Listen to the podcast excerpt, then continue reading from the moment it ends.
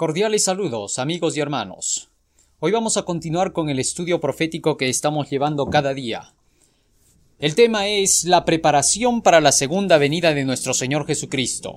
El Evangelio eterno debe de ser predicado a todas las naciones, precisamente en un tiempo cuando estamos viendo que en nuestro mundo están ocurriendo cosas tremendamente espectaculares y espantosas. Apocalipsis capítulo 14. En el versículo 6 y 7 nos dice, Vi a otro ángel volar por en medio del cielo, que tenía el Evangelio eterno para predicarlo a la tierra, a toda nación, tribu, lengua y pueblo. Según la palabra del Señor, el Evangelio debe de llegar a todas las naciones, a toda nación, tribu, lengua y pueblo. Todos deben llegar a escuchar esta última verdad de preparación para la segunda venida de nuestro Señor Jesucristo. El versículo 7 continúa diciendo, diciendo en alta voz, Temed a Dios y dadle gloria, porque la hora de su juicio ha llegado. Y adorad a aquel que ha hecho el cielo y la tierra, el mar y las fuentes de las aguas. Según la palabra del Señor, hemos llegado al tiempo en que el juicio va a ser determinado sobre toda la humanidad. Ha llegado la hora del juicio, el tiempo cuando el Señor determinará quién se salva y quién se pierde en medio de toda la humanidad. Pero para eso se nos pide que podamos estar preparados temiéndole a Dios, dándole gloria y adorando a su nombre. ¿De qué manera nosotros podemos llegar a temer a Dios? ¿Por qué se nos pide temerle? Mientras en el mundo se están levantando nuevas ideas que tienen que ver directamente con el no temor a Dios, enseñando que como Dios es amor no necesitamos temerle, oiga, la Biblia nos pide hacer otra cosa, que debemos temerle. Y eso no significa en ningún momento que Dios no sea amor, ni que no sea un ser bueno que quiera nuestra vida eterna. Hay que entender a qué se refiere el temor de Dios, enseñado en su palabra, y desde qué ángulo se lo presenta. Puesto que aquí la Biblia dice que debemos temer a Dios y darle gloria en esta hora de juicio, para que podamos salir libres de la condenación del pecado y podamos entrar libremente en el reino de los cielos. Ahora bien, Siendo que están ocurriendo muchas cosas en el mundo, cuando la profecía es escuchada por alguna persona, inmediatamente se produce en ella un temor, el temor de que se acerque el fin del mundo, el temor de la ira de Dios, el temor de la destrucción, el temor de que Satanás va a emplear todas sus armas poderosas para querer exterminar a la humanidad entera. Ahora bien, varias personas en varios movimientos religiosos no quieren que se hable acerca de estos asuntos proféticos porque precisamente se produce este temor en el ser humano. Pero el temor lo prepara inmediatamente al ser humano para poder estar alerta y atento. Mientras no exista ese temor, no se pondrá alerta ni atento a las cosas que están por ocurrir. Dios emplea este medio especialmente para despertar a sus hijos. Fíjese bien en algo. Cuando en tiempos de Noé él predicaba acerca del diluvio, anunciaba al mundo que la destrucción se aproximaba. Este anuncio despertaba el interés de los seres humanos para poder saber por qué razón venía este diluvio y qué cosa había que hacer frente a esta destrucción. De esa manera la gente se ponía alerta, para darse cuenta de quiénes eran los buenos y quiénes eran los malos. De esta forma es como Dios hace que la conciencia se despierte. Pero si este temor no existiera, el ser humano andaría totalmente relajado, andaría totalmente quieto, estaría en una actitud de pasividad que haría que por más que ocurran cosas que deberían de alertarlo, no funcione para poder defenderse o actuar de acuerdo a la emergencia. No podemos llegar a un punto de decirle a la gente que no pasa nada, que todo está en paz, que todo está tranquilo, cuando eso no es verdad. Necesitamos alertar a la gente acerca de los hechos que están ocurriendo en el mundo para que todos se preparen. Nuestro Señor Jesucristo dice claramente en el libro de San Mateo, en el capítulo 24, que cuando veamos estas cosas, inmediatamente reaccionemos. San Mateo capítulo 24 versículo 32 dice, De la higuera aprended la parábola, cuando ya su rama se pone tierna y las hojas brotan, sabéis que el verano está cerca. Así también vosotros, cuando viereis todas estas cosas, sabed que está cercano a las puertas porque de cierto os digo que no pasará de esta generación sin que todas estas cosas no acontezcan. Ahora fíjese la alerta que Jesús está dando. Si no queremos creer en esta alerta, estaríamos desterrando al cristianismo ya de nuestras vidas. Ahora, acuérdese que un 90% de la humanidad de, de, este mundo occidental son cristianos. Así de sencillo. Una buena cantidad, ya sean de una denominación u otra. El problema es que el paganismo está tratando de destruir al cristianismo. Y aunque son pocos los que apoyan las ideas espiritistas, ocultistas, satanistas, ateas, en comparación con los cristianos, lo malo dentro del cristianismo es que no se está escudriñando la palabra de Dios, no se está estudiando la Biblia. Entonces, cuando estos no creyentes, infieles, enseñan a la gente que no hay necesidad de estudiar la Biblia, que eso es solo para los religiosos, cuando eso es una gran mentira, la Biblia no es para los religiosos, es para todos, puesto que es un libro de cultura general, donde uno puede inmediatamente descubrir realidades de la vida, solamente que nos han hecho creer pues ese famoso cuentito de que la Biblia es un libro de los religiosos y que es una religión nada más. Oiga, ese es un cuento. Retamos desde aquí, desde este lugar, a cualquier persona que quiera decir que la Biblia solo es un objeto religioso para demostrarle fehacientemente que está equivocada. Así de sencillo. Está mal informada. Porque la Biblia es un libro para toda la humanidad ya sea científico, ya sea ateo, espiritista, lo que sea, lo que quiera ser. La Biblia es cultura general y debemos conocer sus enseñanzas, ver si sus enseñanzas están acorde con la realidad de la vida y sus aplicaciones puedan ser tomadas por nosotros. Ahora bien, teniendo esto en cuenta, resulta que la palabra del Señor nos ha sido dada como una alerta.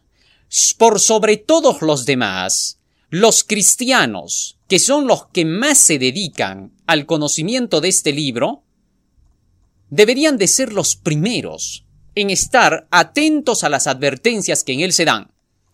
Puesto que si no hacemos eso, y nos dejamos llevar por las ideas de la sociedad común que nos dicen, tranquilo, no hay que asustar a la gente, por amor hay que llevar a la gente a la iglesia, así le vamos a sacar más diezmos, así vamos a tener más plata con ellos, si esas alertas se empiezan a dar por el mundo y como cristianos nosotros preferimos creer a ese tipo de mensajes en lugar de creer a las advertencias que Dios nos está dando a través de las profecías, solo estaríamos demostrando que ya no somos cristianos, que poco nos interesa lo que diga la Biblia. Y si el mundo común, dentro de su cultura, está enseñando que nosotros no debemos creer en la Biblia, y como cristianos nos comemos ese cuento, fácilmente vamos a demostrar que no sabemos ni siquiera defender los principios que tenemos. Ahí el problema ya sería de personalidad. Ya no sería tanto de cuestión religiosa de decir, bueno, en esa religión me crié, por tradición yo la sigo, ya no. Ya sería cuestión de personalidad, de cultura.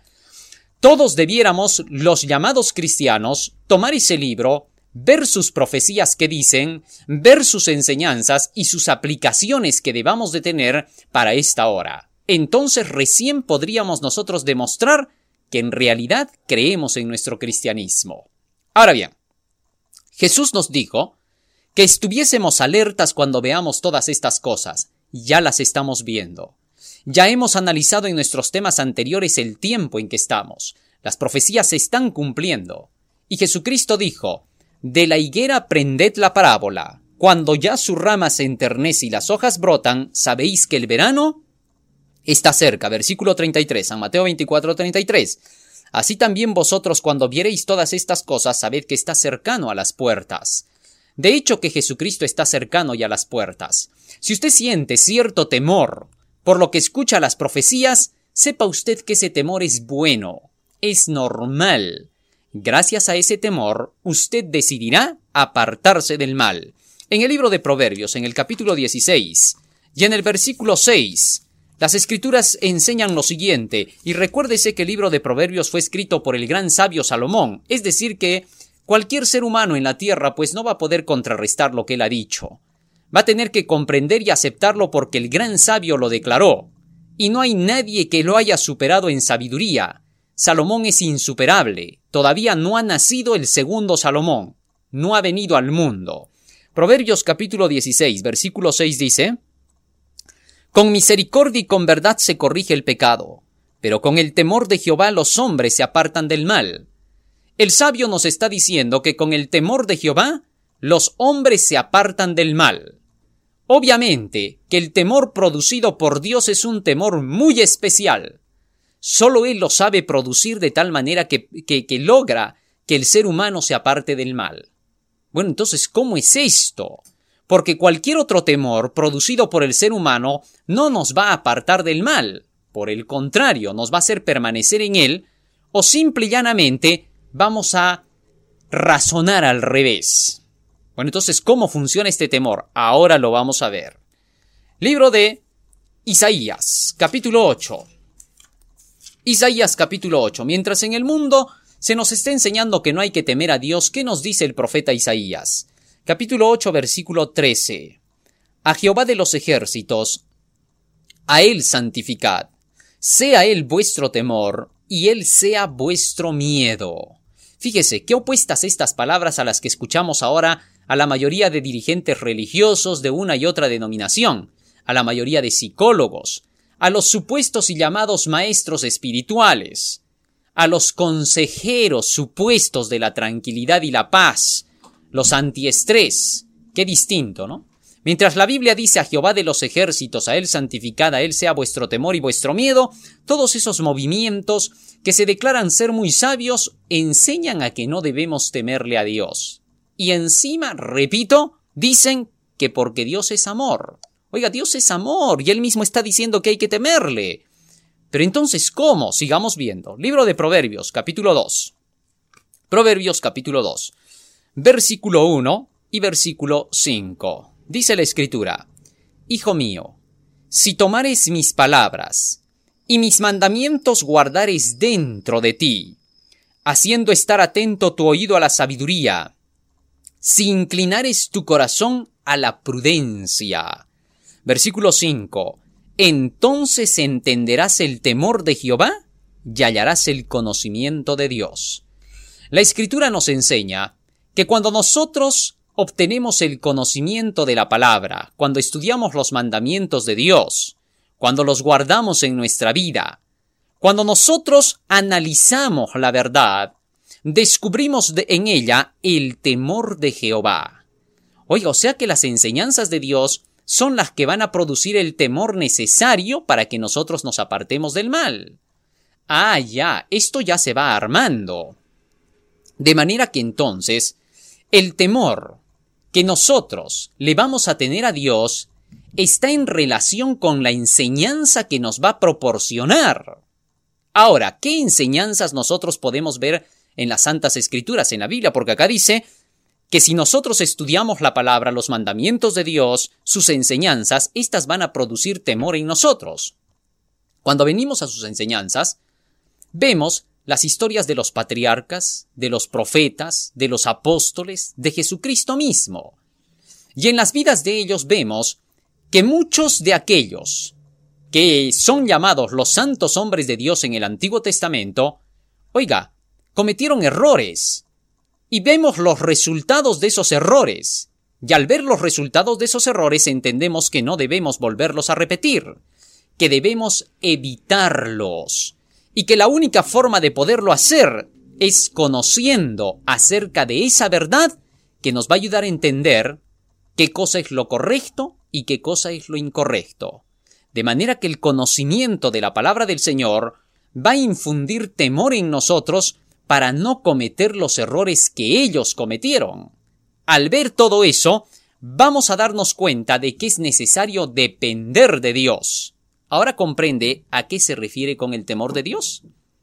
Oiga, simplemente se refiere al conocimiento de la verdad que nosotros vamos a obtener como advertencia de lo que es correcto y lo que es incorrecto. Libro de Gálatas, capítulo 6, versículo 7. La Biblia enseña que las acciones que realicemos van a tener sus reacciones. Esto se llama la ley de la siembra y la cosecha. Por tanto, por más de que nosotros quisiéramos hacer un acto malo y cosechar algo positivo de ello, no podremos hacerlo. ¿Sabe por qué? Porque ya está determinado, Ya ha sucedido en la historia el acto con su resultado, y la Biblia nos lo cuenta para poder saber qué es lo correcto y lo incorrecto.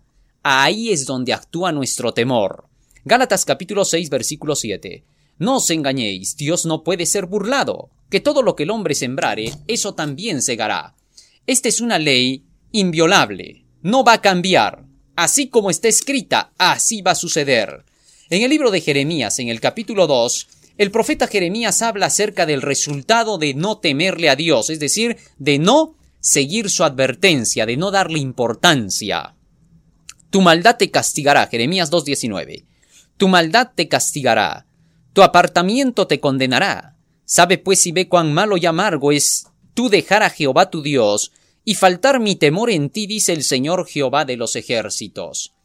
Cuando el ser humano no cumple con lo que el Señor le pide, cuando el ser humano actúa de una forma negativa, inmediatamente el ser humano cosecha el resultado de la acción que ha, que, ha realizado.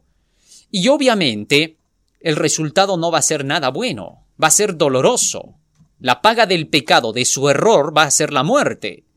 Por esa razón es que la palabra del Señor nos dice que debemos temer a las advertencias que Dios nos da.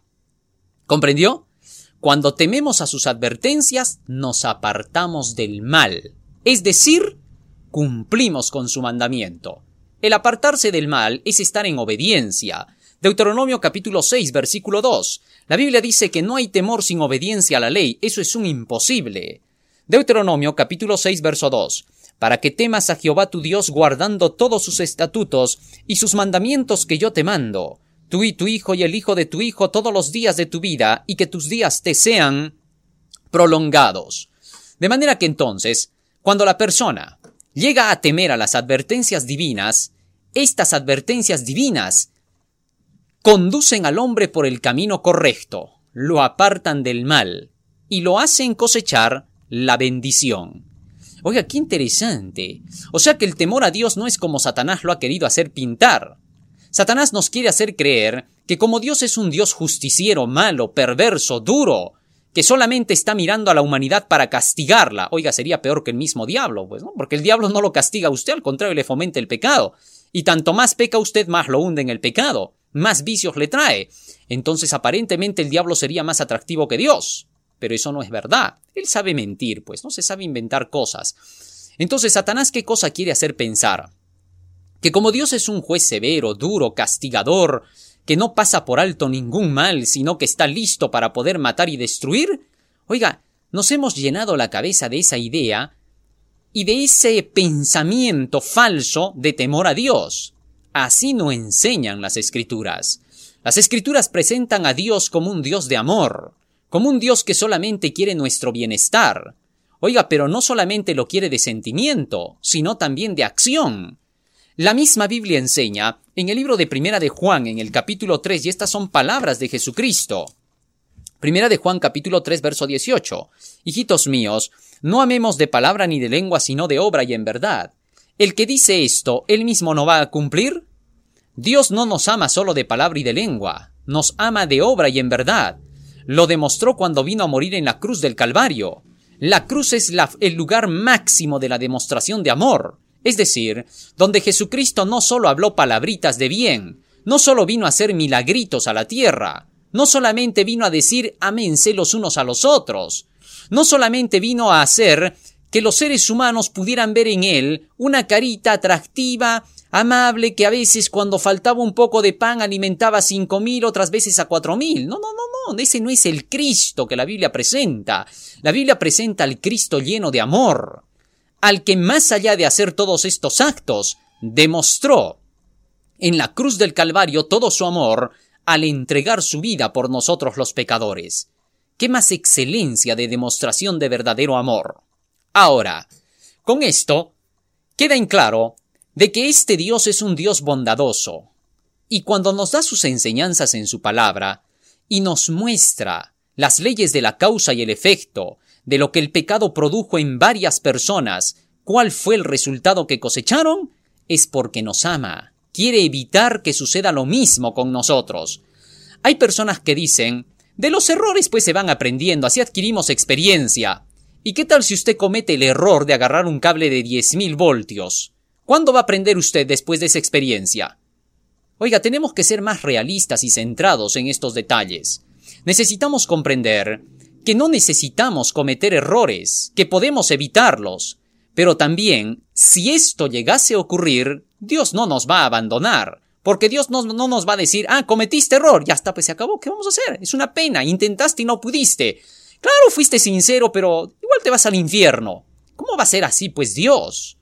Hay también salidas. En primera de Juan capítulo 2, versículo 1, el Señor declara, Hijitos míos, estas cosas os escribo para que no pequéis. Pero si alguno hubiere pecado, abogado tenemos para con el Padre a Jesucristo el justo. He ahí la bendición del cristiano, ¿no? Que acepta a Jesucristo como su Salvador, para que mientras el cristiano se perfecciona, si en algún momento cometiese algún error porque el error es natural en el ser humano, el ser humano es imperfecto desde que el pecado entró, entonces tenga esperanza. Oiga, Dios no es un Dios fanático que le dice a usted, obedece si de aquí en adelante ya no me fallas en nada. El, el, Señor sabe que Él va a darnos todo su poder, pero que el ser humano podría ceder en algún momento. El diablo vive, las tentaciones están en el medio, y aunque no hay pretexto para pecar, oiga, es increíble, pero el ser humano comete errores. Nadie puede decir yo no cometo error. Eso es imposible, por favor. Por eso el Señor nos da, nos da las salidas. Pero eso no significa que no debamos ir por el lado correcto para hacerlo mejor, tal como el mandamiento nos lo pide, para que todo salga perfecto y cosechemos buenos resultados. ¿A usted le gusta cosechar malos resultados? Obviamente que no, pues a nadie, ¿no? A todos nos gusta cosechar buenos resultados, y Dios en su palabra nos enseña cómo hacerlo. Miles de personas dicen, claro, Dios pide que seamos buenos, pero qué difícil es, ¿no? Oiga, es difícil pues cuando no sabemos cómo, cómo alcanzarlo, pero la Biblia nos da el camino. Hay personas que hasta se atreven a decir, no, por más que lees la Biblia igualito, cometes imperfecciones. Oiga, pero la Biblia da salidas para poder vencer esas imperfecciones. Cuando usted estudia la Biblia y aún así comete imperfecciones, es solo para que usted tenga la alerta de saber dónde tiene que poner más fuerza ahora. Dios no lo abandona por causa de sus imperfecciones. Al contrario, lo ayuda. Pero si usted no quiere dejar las imperfecciones, usted solito se mata. Para eso está el temor de Dios, para advertirnos de que todos los días de nuestra vida sepamos qué hacer y qué no hacer. Cuando una persona ya es advertida, ahora se pone alerta frente a una acción. Por más de que usted sea débil, si ya se le advirtió, ahora usted va a empezar a luchar contra el mal. Y aunque usted pareciera que demorase algunas veces, lo que interesa es que usted se puso de parte del cielo para vencer el mal, para combatirlo, mas no para fomentarlo. ¿Comprendió? Ahora, ¿De qué manera el ser humano podría estar en temor de Dios todos los días? Vamos a ver. Deuteronomio capítulo 5 versículo 29. Porque no basta con saber que las enseñanzas de Dios nos producen temor, es decir, nos, dan las advertencias para no caer, sino también cómo recibir fuerza cada día. Deuteronomio 5:29. ¿Quién diera que tuviesen tal corazón? Que me temiesen y guardasen todos los días todos mis mandamientos, para que ellos y a sus hijos les fuese bien para siempre. Fíjese lo que dice aquí el Señor, ¿quién diera que tuviesen tal corazón que me temiesen? y guardasen todos los días mis mandamientos. Lo que Dios pide es que todos los días estemos escudriñando su palabra para que todos los días podamos guardar sus mandamientos.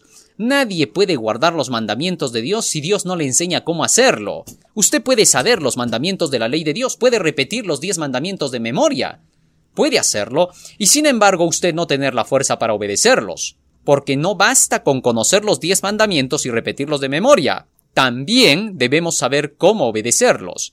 Y aquí la Biblia dice que Dios quiere que nosotros le temamos, es decir, que escudriñemos su palabra todos los días y que obedezcamos así. Así se va a cumplir para que temas a Jehová tu Dios guardando sus mandamientos y sus estatutos.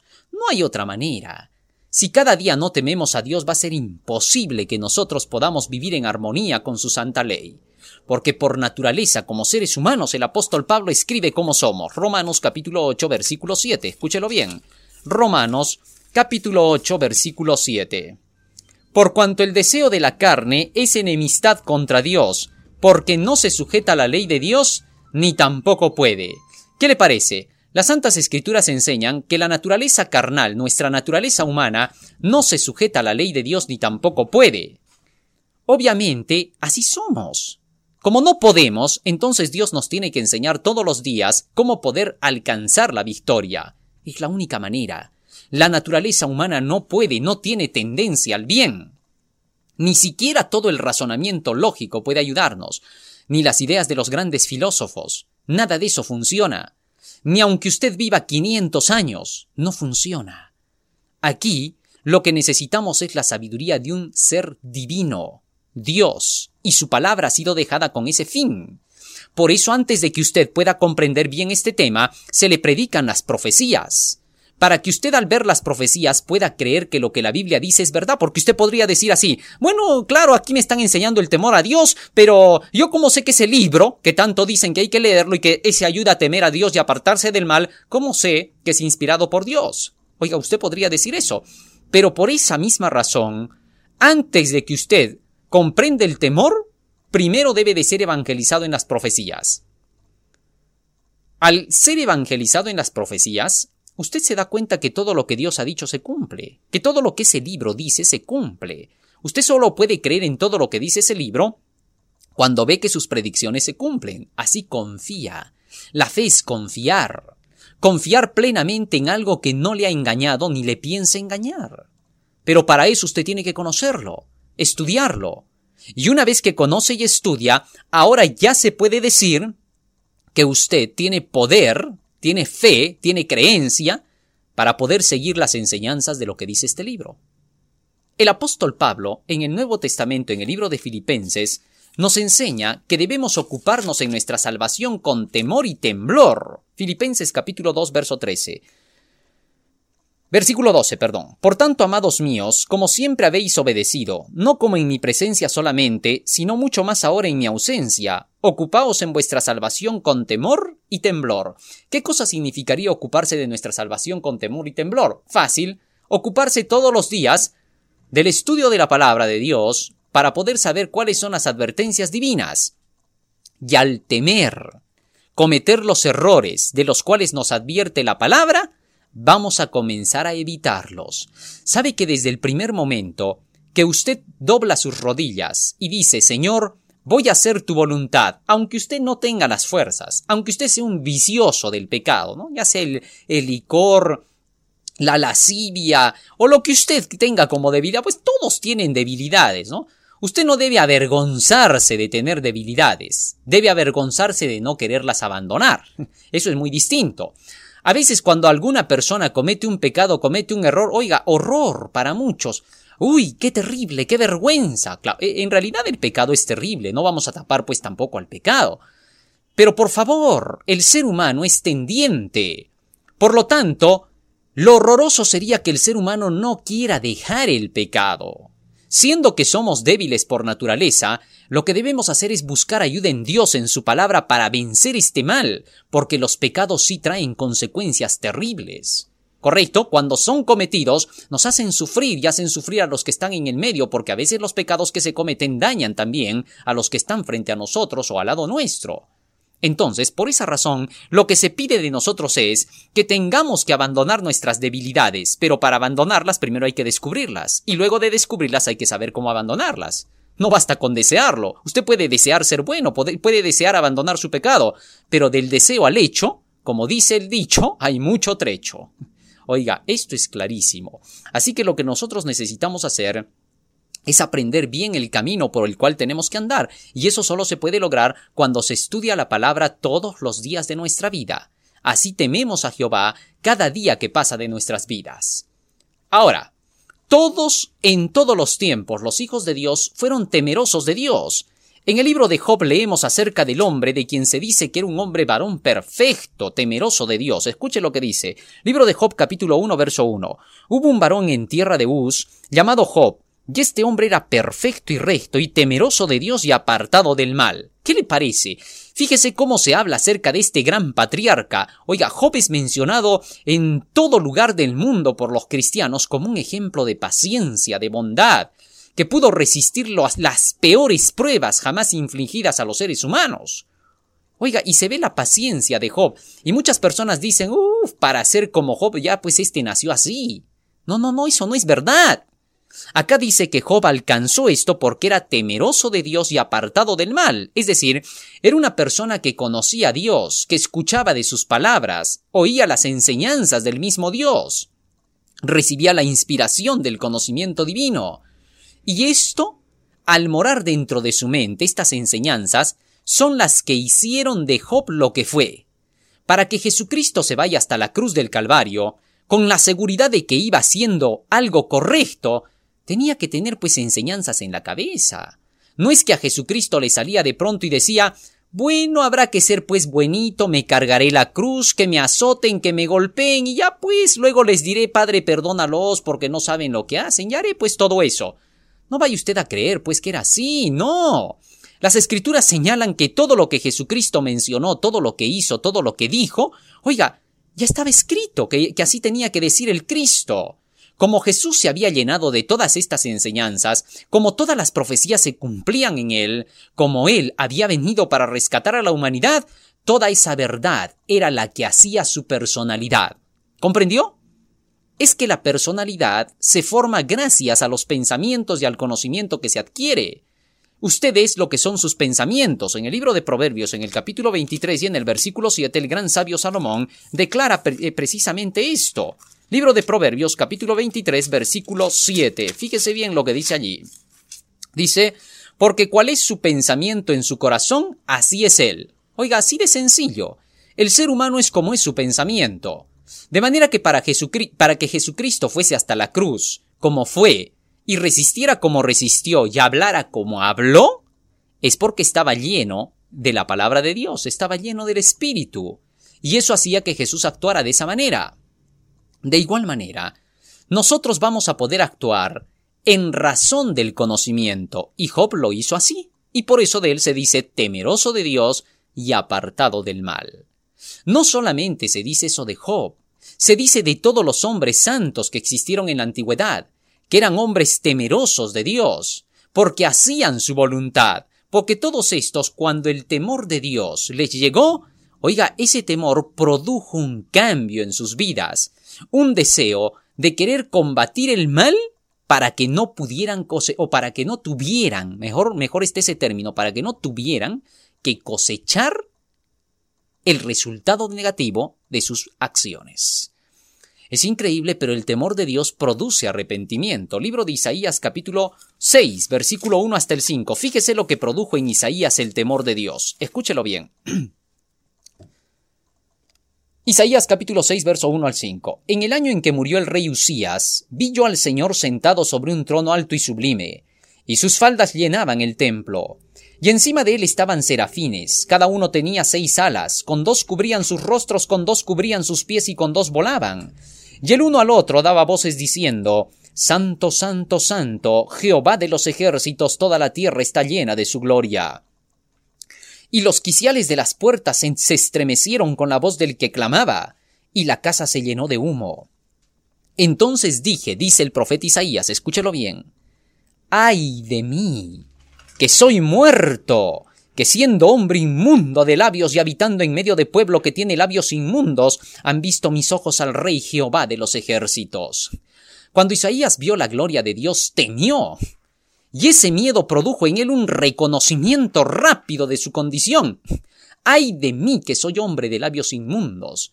Oiga, no hay nada más claro que cuando la gloria de Dios se revela a través de sus profecías, a través del conocimiento de saber que Dios existe, porque las profecías demuestran la existencia divina, como ya lo hemos estudiado, no hay nada más claro que el hombre se pone temeroso. Se da cuenta que hay un alma que tiene que poner delante frente a un juicio. Entonces despierta, reacciona y sabe que hay peligro. Y lo primero que entiende es que debe temblar, porque la vida no era como él se la imaginaba. El conocimiento que él tenía acerca de la verdad era vago, pero al descubrir la gloria de Dios, la verdad pura de Dios, se da cuenta que estaba peleando contra un poder real. Ahora, esa persona, al igual que Isaías, teme y rápido declara, pero yo tengo errores y pecados. Mis males son estos, los reconoce. Se produce arrepentimiento genuino. El versículo 6 sigue diciendo, Y voló hacia mí uno de los serafines teniendo en su mano un carbón encendido, tomado del altar, con unas tenazas, y tocando con él sobre mi boca dijo, He aquí que esto tocó tus labios, es quitada tu culpa y es limpio tu pecado. ¿Qué le parece? Debido a que Isaías se había arrepentido realmente de su pecado, se muestra ahora un querubín que traía fuego encendido, que puso en los labios de Isaías y le dijo, ahora has quedado purificado y limpio de tus pecados. Así que el temor de Dios produce arrepentimiento. Por eso Satanás no quiere que se prediquen los temas que infunden el temor de Dios. Él siempre dice que las profecías asustan a la gente y que no hay que hablar sobre eso porque la trauman, la, la, la, la vuelven loca, la desquician. Oiga, inventan un sinfín de cosas que ni él se las crea, ni él se las cree. Y él empieza a hacerle creer a la humanidad de que no hay que hablar sobre estos temas. Oiga, eso no puede ser pues verdad. La palabra del Señor enseña que gracias a esto el hombre conoce lo que es el arrepentimiento. Sin arrepentimiento no existe el perdón del pecado. Pero Dios hace arrepentir al hombre. El arrepentimiento no nace del ser humano, es un don de Dios. Muchos enseñan que el arrepentimiento debe nacer del corazón del mismo hombre. Oye, eso es mentira. La Biblia no enseña eso, e, e, ese error. Los fariseos eran los que creían así. Cuando encontraron en una ocasión a una mujer que estaba en adulterio, de frente la trajeron para apedrear. No le dieron ni oportunidad de que se arrepienta porque según ellos creían, la persona debía de, arrepentirse sola y no debía de cometer errores así. Oiga, pero ellos cometían peores errores. Así que Jesucristo les iba a dar una gran lección. Después de que trajeron a la mujer y dijeron, Señor, la ley de Moisés manda apedrear a las tales, pero no dijeron que la ley de Moisés también enseñaba los sacrificios y los rituales, de eso ni se acordaron. Es increíble, pues, ¿no? Y entonces le dijeron a, Jesús, ¿tú pues qué dices? ¿Qué, qué vamos a hacer con esta mujer? Jesucristo no respondió palabra. Simplemente se agachó y empezó a escribir. Así que los hombres, al ver que Jesucristo no les hacía caso, le dijeron Maestro, ¿qué vamos a hacer con esta mujer? Jesucristo se levantó y dijo Bueno, el que no tenga pecado que lance la primera piedra. Oiga, toditos se quedaron maravillados de la respuesta de Cristo. Y Jesús siguió escribiendo en, tierra. Ellos inmediatamente reconocieron ahora su mala acción. Se dieron cuenta de que estaban acusados de pecado. ¿Por qué? Bueno, sencillo, porque las leyes de Moisés enseñaban que el que debía de, llevar la acusación era el marido, y ahí no estaba el marido. El esposo debía de ser quien presentara la acusación, según las leyes de Moisés. Y también decían las leyes de Moisés que si los acusadores eran testigos falsos, ellos mismos debían de ser apedreados. Se les pagaba con lo que ellos mismos pensaban hacer. De manera que cuando se dieron cuenta de que Jesús les estaba señalando su pecado al decirles que lance la primera piedra el que no tenga pecado y él no se refería a cualquier pecado, ¿ah? ¿Por qué? Porque así pues jamás se hubiera cumplido el castigo del Antiguo Testamento de que había que apedrear a los que, a los que cometían males. En esta ocasión, Jesucristo estaba dando la lección de que ellos estaban pecando al ser testigos falsos. Como se dieron cuenta de esto, botaron las piedras y se fueron. Y entonces la mujer, al darse cuenta de que no había nadie, Jesús le dijo, ¿Dónde están los que te condenaban? ¿No hay ninguno? No, ninguno, Señor. Tampoco yo te condeno. Es decir, tampoco te puedo condenar porque las leyes de Moisés no enseñan que yo pueda ser quien dictamine juicio sobre ti. Oiga, Jesucristo era obediente a las leyes. Perfecto. Por eso es que él sabía que si él dictaminaba sentencia contra la mujer, los romanos se le venían encima. Y si él mismo decía, tú no eres pecadora, yo te absuelvo de pecado, los judíos se le venían encima. Sabiendo esto Jesucristo, dejó que las leyes solas tuviesen que determinar el asunto y dijo, ni yo te condeno. Pero eso sí, le recordó que él sabía que había pecado, vete y no peques más. De esa manera la mujer, oiga, aprendió lo que era arrepentirse. Al darse cuenta del perdón que Jesucristo le ofreció, de la oportunidad nueva que se le estaba dando, la mujer decidió hacer un cambio. Fíjese bien, Jesucristo enseña el arrepentimiento. Los fariseos creían que no, que el hombre debía de arrepentirse solo. Jesucristo provocó el arrepentimiento en la mujer, y hasta el día de hoy sigue provocando ese arrepentimiento. No quita la sanción del pecado, pero sí enseña que podemos tener una segunda oportunidad. Ahora, Si quitamos el temor de la tierra, si enseñamos que no hay que temer a Dios, estaríamos como los fariseos, enseñándole a la gente que Dios no produce el arrepentimiento, sino que el hombre se arrepiente solo. Falso. No hay un error más grande que ese. En el libro de Isaías, en el capítulo 30, versículo 9 hasta el 11, la Biblia dice que desde la antigüedad, desde los días del profeta Isaías, oiga, los hombres rechazaban el lado profético y la ley. ¿Por qué? Porque estos eran los medios que Dios puso para el arrepentimiento del hombre. Versículo 9. Este pueblo es rebelde, hijos mentirosos que no quieren oír la ley de Jehová. ¿Qué dicen a los videntes no veáis, y a los profetas no nos profeticéis lo recto. Decidnos cosas halagüeñas, cosas suaves, cosas que nos digan que estamos bien, que no estamos mal. Suavícennos pues el mensaje así, díganos que estamos, que somos santitos, profetizad mentiras. Apartaos de la senda, dejad el camino, haced cesar de nuestra presencia al Santo de Israel. Así siempre se opusieron desde la antigüedad aquellos que no querían que la ley se obedeciera. Obviamente que Satanás estaba detrás porque él estaba quitando el arrepentimiento. Así que entonces el temor de Dios está apoyado por las santas escrituras y es una bendición para el arrepentimiento del ser humano. Cuando Dios produce temor en el hombre, lo hace a través de sus reprensiones. Él dice en el libro de Apocalipsis capítulo 3 y en el versículo 19 y 20. Apocalipsis capítulo 3 verso 19 y 20. Yo reprendo y castigo a todos los que amo. Sé pues celoso y arrepiéntete. Las reprensiones de Dios son las que nos producen el temor. Oiga, ningún ser humano en la tierra está libre y exento de recibir las reprensiones divinas que son las que producen el temor. En la Biblia se le llama castigo. Hay dos tipos de, significado que se le da a la palabra castigo en la Biblia y debe de comprenderse bien. Una es el castigo de reprensión, de disciplina, de llamado de atención y la otra palabra castigo en la Biblia es presentada como el castigo que van a recibir los impíos que no se hayan arrepentido por la destrucción de sus cuerpos y sus almas. Es decir, son destruidos para siempre, la muerte segunda.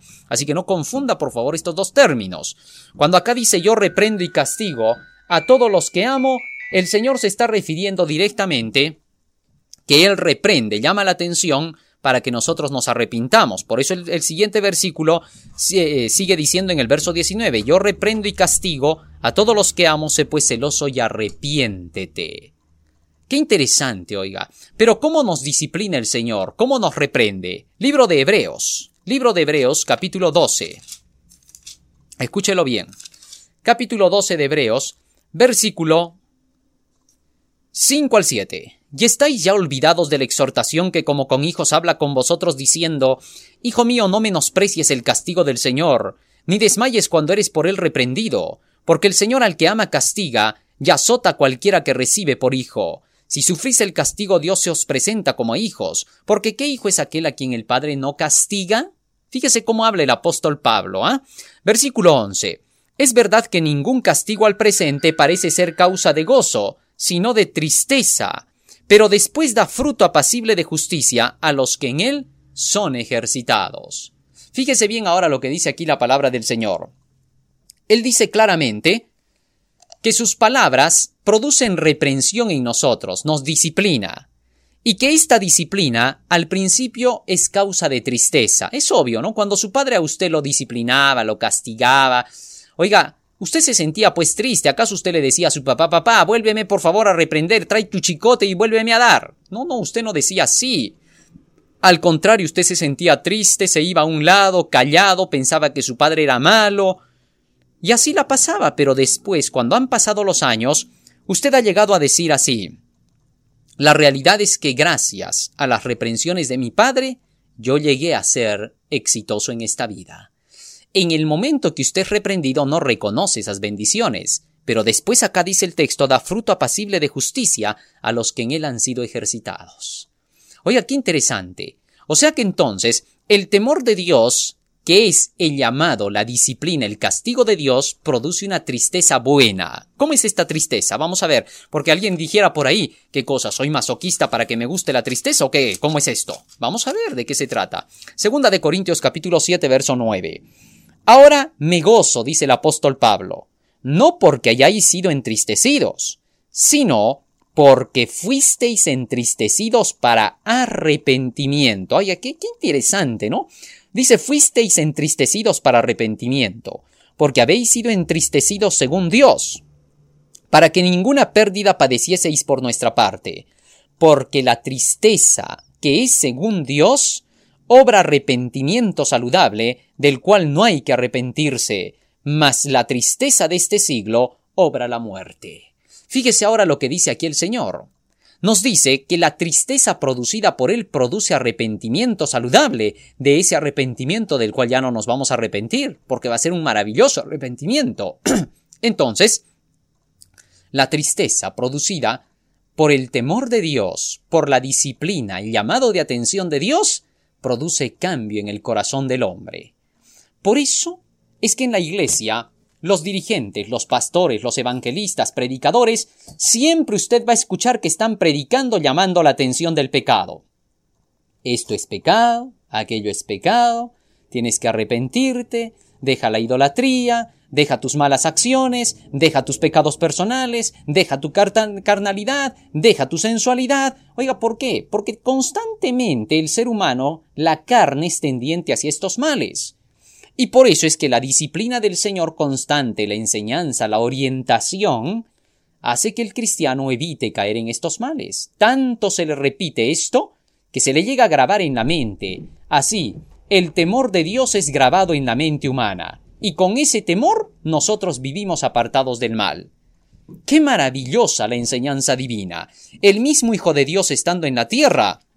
Oiga, también respetaba esta parte y él mismo vivía en temor. Si usted cree que Jesucristo no sintió temor estando en el mundo, de tener que pecar porque si él pecaba fallaba todo, entonces su temor era precisamente en medio de las tentaciones. Y la Biblia dice sobre esto, Hebreos 5, 7 y 8 el cual en los días de su carne, ofreciendo ruegos y súplicas con gran clamor y lágrimas, al que le podía librar de la muerte, fue oído por su temor reverente. En otras versiones dice por su reverencial miedo. Oiga, un temor reverente, un miedo reverente. Era miedo, temor de miedo, pues, ¿no? No podemos negarlo, la Biblia lo enseña así. Pero este es un miedo reverente, miedo a cometer mal, a cometer pecado y a perder así la salvación de la humanidad entera y aunque era hijo, dice el versículo 8, por lo, que, por lo que padeció, aprendió la obediencia. Y consumado vino a ser causa de eterna salvación a todos los que le obedecen. Oiga, qué interesante. La palabra del Señor entonces muestra que hasta nuestro Señor Jesucristo también sintió temor. Por dos razones se siente temor, cuando usted peca o cuando está a punto de pecar. En el caso de Jesucristo es cuando estaba siendo tentado, a punto de pecar. Él no iba a tener que caer porque si caía nos perdíamos todos, tenía que resistir. Sin embargo, la Biblia dice que para que tuviera que resistir sentía también el temor. En el libro de Romanos, en el capítulo 13, las escrituras declaran en relación al temor lo siguiente. Versículo 3. Porque los magistrados no son para temor, para infundir temor al que hace bien, sino al malo. ¿Quieres pues no temer la potestad? Haz lo bueno y tendrás alabanza de ella. Así que cuando hacemos lo malo, tememos. Esa es la otra razón. Entonces, es necesario que nosotros aprendamos el temor de Dios. Este temor va a evitar que nosotros amemos el pecado, nos va a enseñar a, aborrecer el pecado. Y eso es lo primero que tenemos que aprender. Por naturaleza no aborrecemos el pecado, nos gusta. Pero tanto recibimos la enseñanza divina que esta enseñanza produce enemistad entre la serpiente y nosotros. Y entonces, gracias a ese temor que el Señor siembra en nuestros corazones, llegamos ahora a luchar contra el pecado, es decir, nos pasamos de parte del cielo. El único que no le temió a Dios fue Satanás allá en el cielo. Apocalipsis capítulo 12, la Biblia dice que se lo enfrentó, pero el resultado le produce temor hasta el día de hoy, porque los demonios también tiemblan, dice, lo malo que no obedecen estos. Apocalipsis capítulo 12, verso 7. Fue hecha una grande batalla en el cielo. Miguel y sus ángeles peleaban contra el dragón y, peleaba el dragón y sus ángeles, y no prevalecieron ni su lugar fue más hallado en el cielo, y fue lanzado fuera aquel gran dragón, la serpiente antigua que se llama Diablo y Satanás. Así que entonces el diablo fue quien enseñó en el cielo a que no había que temerle a Dios, que había que enfrentárselo. Pero los resultados no le fueron nada placenteros. Así también, el anticristo aquí en la tierra y los falsos profetas enseñan que no hay que temer a Dios, que como Dios es buenito y Dios es amor, hay que pisotearlo y hay que abusarse y aprovecharse de su misericordia. Pero eso no es verdad, eso no trae ningún resultado bueno. Finalmente, tenemos el ejemplo de un hombre llamado temeroso de Dios en la Biblia. Abraham, amigo de Dios. De este hombre se dice que era temeroso de Dios. Vamos a leer un poco acerca de su experiencia y una ocasión en la cual demostró este temor. Génesis capítulo 22, versículo 1. Y aconteció después de estas cosas que probó Dios a Abraham, y le dijo, Abraham, y él respondió, heme aquí. Y le dijo, toma ahora tu hijo, tu único Isaac. Usted sabe que Abraham solo tenía un hijo con su esposa Sara, que llamado Isaac, pues el hijo anterior fue de, lo tuvo con, con su sierva Agar, con una segunda esposa, que Dios no aprobaba. Así que entonces Dios le dijo, toma ahora tu único Isaac. Versículo 2 a quien tú amas y vete hasta la tierra de Moria y ofrécelo allí en holocausto sobre uno de los montes que yo te diré. Fíjese lo que Dios le estaba pidiendo ahora a Abraham. Ofréceme a tu hijo en holocausto. Después de que se lo dio, Abraham era, era, ya viejo, su esposa ya era estéril, no pudo, no podía tener hijos y encima era anciana, y luego de que ese hijo nace por milagro, ahora Dios le dice tráemelo. Bueno, Abraham no se lo rehusó a Dios. Aunque como padre sintió el dolor tremendo que tendría que soportar de matar a su hijo, el único, oiga, no se lo rehusó y lo llevó.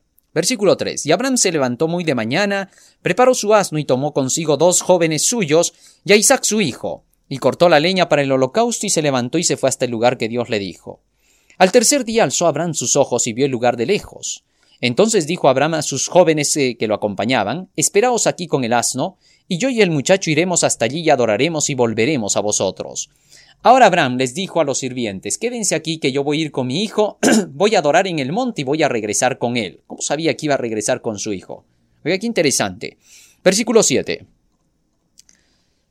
Versos 6 y 7. Y tomó Abraham la leña del holocausto y la puso sobre Isaac su hijo, y él tomó en su mano el fuego, el cuchillo, y, y ambos fueron juntos. Entonces habló Isaac a Abraham su padre, Padre mío. Y él respondió, heme aquí, hijo mío. Y él dijo, Aquí está el fuego y la leña pero ¿dónde está el cordero para el holocausto? Y respondió Abraham, Dios se proveerá, se proveerá de cordero para el holocausto, hijo mío. Y seguían caminando juntos. La pregunta de Isaac traspasó el corazón de Abraham. Padre mío, ¿quién va a ser el sacrificio? ¿Dónde está? ¿Qué falta la oveja? No podía decirle Abraham a su hijo, tú eres el sacrificio, no era el momento. Así que le dijo, Dios va a proveer de ese sacrificio, tú no te preocupes. Muy bien, y entonces el asunto se llevó a cabo. Versículo 9. Dice la escritura. Y como llegaron hasta el lugar que Dios le había dicho, edificó allí Abraham un altar y compuso la leña y ató a Isaac su hijo y le puso en el altar sobre la leña. Y extendió Abraham su mano y tomó el cuchillo para degollar a su hijo. Entonces el ángel de Jehová le dio voces desde el cielo y le dijo, Abraham, Abraham. Y él respondió, heme aquí. Y dijo, no extiendas tu mano sobre el muchacho, no le hagas nada, porque ya conozco que temes a Jehová tu Dios, pues no me rehusaste tu hijo, tu único Isaac. Oiga, qué interesante. Cuando ya Abraham llegó hasta el monte, puso a su hijo, dice, sobre el altar. Oiga, pero el hijo tuvo que subirse, ya tenía 18 años. Así que entonces el mismo hijo se subió hasta el altar, el padre tomó el cuchillo, se alistó, y entonces decidió que le quitaría la vida a su hijo y en el momento que ya iba camino del cuello ese cuchillo, el ángel gritó desde el cielo Abraham. Abraham. detente. Ya conozco que temes a Jehová tu Dios. No me rehusaste tu hijo, tu único. El verdadero temor se basa precisamente en eso, en no rehusar a lo que Dios nos pide. Dios sabe que nosotros somos pecadores, que somos polvo, sabe que nosotros gustamos del mal. Oiga, pero ese no es problema para Dios. Dios sabía que Abraham amaba, mucho a su hijo, que no se iba a desprender de él. Pero simplemente le dio una orden. Tráemelo y lo sacrificas. Ahora también el Señor, sabiendo que somos pecadores, nos da la orden. Deja de hacer el mal. Y luego, Él mismo nos dice que nos va a dar el poder porque Él provee, así como proveyó del Cordero para el holocausto, Él provee el poder para nuestra salvación. Cristo dio su vida en la cruz del Calvario. Y a través de sus enseñanzas, a través del poder que Él manifestó, porque toda potestad me es dada en el cielo y en la tierra, dijo Cristo, con ese poder de su palabra, ahora nos va a enseñar cómo nosotros tenemos que alcanzar a cumplir con el propósito que Él nos pide. Abraham no solo dijo creo en Dios, demostró con sus actos que era capaz de ir hasta las últimas consecuencias, a pesar de que había una lucha interna en él. Nosotros también, Dios quiere ver en nosotros que queramos obedecer sus mandamientos. Cuando usted quiere obedecer y comienza a luchar por cumplir, porque hoy mismo debe empezar usted a obedecer. Si oyereis hoy su voz, dice Hebreos 3:15, no endurezcáis vuestros corazones. Hoy mismo hay que apartarse de esa cosa maldita que se llama pecado. No debemos seguir con ella. Pero aunque hoy día mismo usted se aparta, necesita poder para no volver a él. Usted decide hoy día que no cometerá más ese pecado, pero ahora tiene que luchar contra él. Todavía va a ser tentado, todavía va a ser presionado, y quizás a veces usted caiga quebrantado llorando a los pies de Cristo porque necesita volverse a levantar. Lo que interesa es que usted decidió hoy. Y hoy mismo le dice Cristo, como le dijo Abraham, ya conozco que temes a Jehová tu Dios, ya conozco que quieres obedecer mi ley, ya veo que tú quieres cumplir con mis mandamientos. Ahora pues yo voy a proveerte fuerza, te voy a dar poder. Recibe mis enseñanzas, estas van a ser en ti lo que necesitas para cambiar. Y a medida que tú dependas de mí cada día y yo sea así tu Salvador personal, yo seré el que te lleve hasta el reino de los cielos. Ya conozco que temes a Jehová tu Dios. ¿Vas a temerle, querido hermano, a Dios desde hoy en adelante? ¿Ya no vas a poner el pretexto de que tienes miedo por las profecías y que por esa razón prefieres no escuchar? Deja ese pretexto. Adán dice la Biblia tuvo miedo y fue se escondió. Oiga, no haga como Adán lleva, que en lugar de ir a buscar a Dios para pedirle perdón y humillarse frente a Él, prefirieron esconderse, y lo único que trajeron para la humanidad es la desgracia que hoy vivimos. Si Adán y Eva se hubieran arrepentido en lugar de esconderse, qué distinta sería la historia hoy. ¿Qué forma nueva Dios hubiera dado para la salvación del hombre? Lamentablemente el hombre se escondió, buscando pretextos para poderse librar del mal que había hecho. Querido hermano, al terminar hoy, solamente decirte, pídele a Jesús que Él te dé poder, que Él te enseñe cómo caminar por el camino de sus mandamientos, y cuando Él venga por segunda vez que ya está cerca, él te dirá, bien buen siervo fiel, entre en el gozo de tu Señor. Que el Señor te bendiga. Amén.